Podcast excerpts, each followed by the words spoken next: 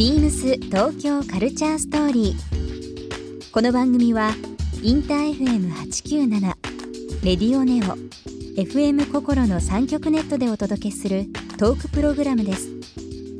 案内役はビームスコミュニケーションディレクターの土井博志。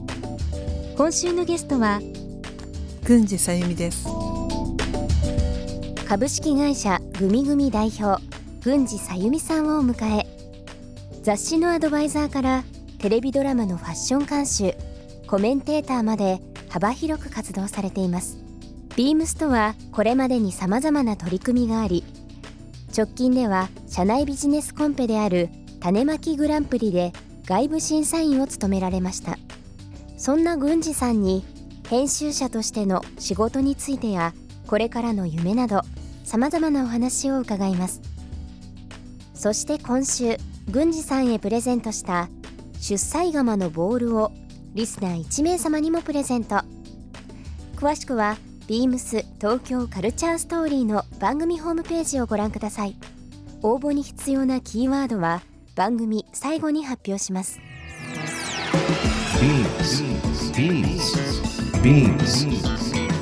Beams Tokyo Culture Story. Beams Tokyo Culture Story. This program is brought to you by Beams.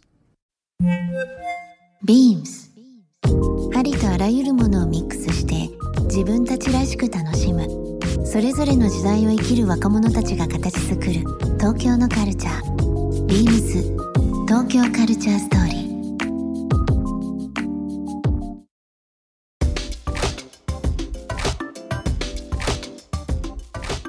まあ、今あのニュメロ東京の、えーお仕事もされ、まあ、いわゆる紙とはい。ネット、まあ、ウェブですね、はい。両方あると思いますし、まあ、このデジタルの、えー時代あえてその紙というはい。部分、両方こう共存という形で、えー監修されたりはい。見られたりしされてると思うんですけどそれぞれの必要性っていうのを考えた時に郡司さんってどういうふうにうん。思われますか、多分昔はうん。多分、あのまあ、デジタルが出てきたら紙が駆逐されるっていうかうん。紙がなくなるとかあの紙面がもういらないんじゃないかって言われた時代も、昔って言ってもここ数年ね、うん。言われてると思うし、言われてまああの紙をやめる雑誌もすごく媒体も増えてきてるんですけれども、その中でやっぱりそのデジタルの部分はやっぱり早く今知りたいことうん。うんでこう役に立って後でまたそれをこうそうとしてまた前の記事を読んだりっていうことができると思うんですけど、うん。やっぱり紙の私はその雑誌を開けた瞬間のそのビジュアルのインパクトだったりとか、うんうん。やっぱりそこで得られるその深い情報だったりとか、そのやっぱり心にしみるようなものはやっぱり紙じゃ心に染みるのは、紙、うん。でやっぱりデジタルは情報として頭に入れるもの。うん。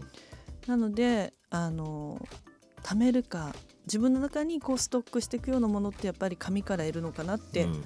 思っていて、やっぱり紙が手放せないんですね今も。うん。うん。なので今、まあ、世界的な流れでも今紙っていうか、うん。そのコピーをえ printed っていうんです printed なものが、えー逆に戻ってきたりするんです、うん。プリント媒体が増えてきたり、うん。うん。プリントに戻したりする、うん。あの媒体が多くて、うん。やっぱりそういうのはこう読者とのその距離だと思うんですけど、うん。やっぱりヌメロを読んでるっていうこう距離感の近さはやっぱ紙の方が強いと思うんですよね。でね。うデジタルの情報は多分バナーの上に何ていうこう媒体名が書いてあっても皆さん多分情報の方を見ちゃうと思うので、うん。なんかその自分の中でこうストックできるものかそれからフローなものか、うん。情報がフローになるかっていうその差はすごくあると思うので、うん。私は逆にこう家にまずこう置いておきたい本、はい。捨てるんじゃなくてあの古本屋にも出さずに、うん。でやっぱり自手元に置いときたいアーカイブとしね。て手元に置いておきたいものっていうのはやっぱり残り続けるだろうし、うん。えーいろんな形でやっぱり紙っていうものが逆に見直されてる時代に入ってきたかなっていうふうに思ってるんですよね。今あの手掛けられてるニュメロ東京、はい。まあ、東京という名前ついてますけど、はい、郡司さん的にこの雑誌ヌメロを使って東京をどういうふうにこう映し出そうというかうん。表現されたいというふうなお気持ちで雑誌を作られてるんですか？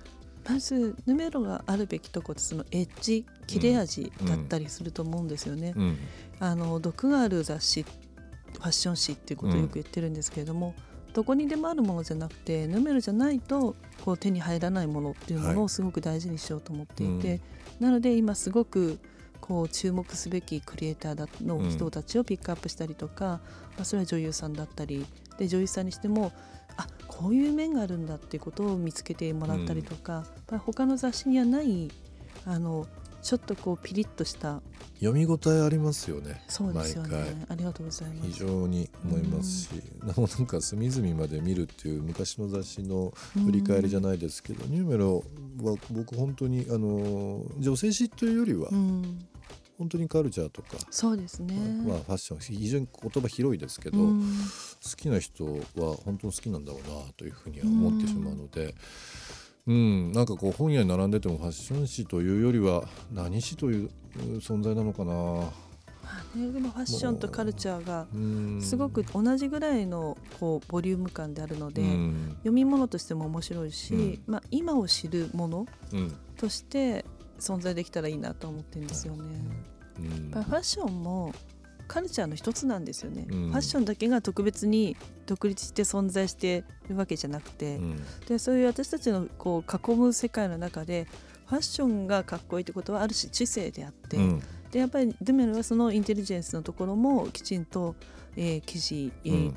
あのアップしていきますので、そうですあね。のいろんな意味でファッションがなぜ今このファッションが、うん。まあ、ここにあの生まれてるんだろうっていうことを知ることだったりとか、うんそのファッションの裏側みたいなことも単に見た目がいいとかかっこいいだけじゃないもっと深みのある記事を作ってきたらなと思ってるんですよね。そうですよね。うんビームス東京カルチャーストーリーここで一曲。今日はゲストにお越しいただいてます郡司さんに曲をセレクトしていただいておりますので曲のご紹介の方お願いしてもよろしいでしょうか。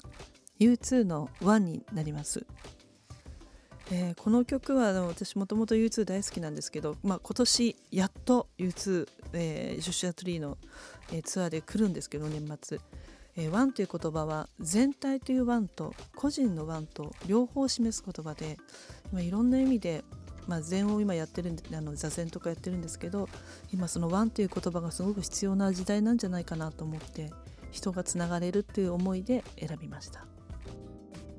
あれいつでしたかね？なんかこう新しいなと思ったのがドラマの監修をはいはいはい。されてたじゃないですか。はい。やっぱりこうファーストクラス。ですね、沢尻エリカちゃんとか、ねうん。出てらっしゃるドラマでしたけど。あのドラマの貸し出し映画の貸し出しって正直難しくて、そうなん結構こう台本が決まってうん。いざ撮影とか収録になってから実際テレビとして流れる時って結構時間が経ってたりだとかしてるので季節またいじゃうとかん。っていうのが結構、まあ、難しいなと当時うん。あったんですよね。うん。ただまあそこをグニさんが入られて、うん。いろんなこう世の中のこの僕らが考えるそのファッションの仕組みってだいぶ変わったなっていうふうにあれ思います。なんかこう一緒にこうカルチャー作っていくとかっうんていうのがねあのファーストクラス以降ですね、うん。あれ結構一つの僕ファッションのあのアパレル業界の中ではターニングポイントなんじゃないかなと。ありがたいです。思いますよ。言ってくれると、うん。あのすごい苦労したんです最初、うん。で最初サージレイカちゃんが主役ってことで、まあその編集者としてあのあそこで描かれてるのが編集者なんで、そうですね。えー、とそこをまずチェックしてほしいってところから入ったんですけど、だんだんこう衣装も見るってことになって、そうするとテレビっていうだけですごい門前払い食ったりとか、うん。でもリアルに私たちが生きてる世界ではそのまあビームスさんも含め、うん。いろんなこうお洋服があるのでだからその当時すごいスタイリストさんはもう自分たちのスタイリスト部屋にずっとストックがある服から引き出してきたりそうですね。あとはもう本当にファストファッションを借りてきてすぐ返してみたいなことをやってたんですけど、そこでもうこういうドラマなんでってもういろんなブランドを口説きに行って。あー大変だったでしょうねそうは。ですね。ただでもすごくやっぱりリアルで、うん。あれを見て、まあ、周りの子たちもですけど編集というものに興味を持ち始めて、間接的に雑誌を見たりだとかっていう、一つもう一回その雑誌を取り巻く環境のうん。ムーブメントがボーンと出てきたような気はしますね。あー嬉しいです実はこの間もちょうどネットフリックスで、はい。来年オンエアなんですけど、え蜷川美香さんのが監督してる「フォロワーズ」っていうドラマが、フォロワーズ。はい。あのちょうど撮影が終わったところで今うん。絶賛編集中なんですけど、そこでも実はビームスさんにご協力いただいてまして、ありがとうございあの丸ごとそこはあのファーストクラスの時よりも全あのメインキャストを、うん。あの私が監修するということで。あーすごいですね。でそれとそれがまたネットフリックスっていうのがまた時代をそうなんです、表してますね。やっぱり今ネットフリックスとかだと、うん。世界中でのそうですね。配信という部分があるので、はい。一気にそのバズがバーンと。そうですよね。考えられないぐらいの、ね、なんか情報が外に流れるのでうん。ちょっとこれ、そうですね。ね、業界の方だけじゃなくて、うん。ファッション興味ある人はい。はもちろんはいいろんな人見てもらいたいですね。フォロワーズ、フォロワーズはい名前も今ですね。そうですね、うん。まあインスタで起きてることの話からはい。起きる話なんですけど、まあ、40代と20代の2つの、えー女の子たちのブロックがあって、うん。そこがこういろんなことでこうインスタを介してこう、うんいろんな関わりを持っていくって話なのでなるほど。とても女の子が元気になれるドラマになってますので、グニさんあのー日々のこう、うん。グニさんの情報というのは、まあ、インスタグラムははい。もちろんそうですし、あとはニュメロですか、ヌメロまあ見ていただいたりうん。あとまあ連載でメトロポリターナってとこで連載書いたり、はい、えーぐその私が書いてるものはグミグミのホームページにもあのなってますね、はい、転載できるものはしてますので、ぜひリスナーの方々ですね、それごご覧になっていただければなと思います。えービームス東京カルチャーストーリー、えー、1週間あっという間でしたけども もうそろそろ時間ですが、はい、えー今週のゲストはですね、えー、グミグミ代表の郡司さゆみさんにお越しいただきました。1週間どうもありがとうございました。ありがとうございました。ビームス東京カルチャーストーリー。ゲスト郡司さゆみさんにプレゼントした出歳釜のボールをリスナー1名様にもプレゼント。応募に必要なキーワード「エディター」を記載して番組メールアドレス beams897 アットマークインター FM.jp までご応募ください詳しくは番組ホームページまで Beams ビームス新宿ショップスタッフの山下愛です。ビームス新宿では8月23日から9月1日までシューズブランドセプテンバームーンのカスタムオーダー会を開催します。人気のリボンバレーシューズを含めた全4型をベースに自分だけのスペシャルな一足をオーダーしていただけます。スタッフ一同お店でお待ちしています。Beams 東京カルチャーストーリー Beams Tokyo Culture Story. This program was brought to you by Beams.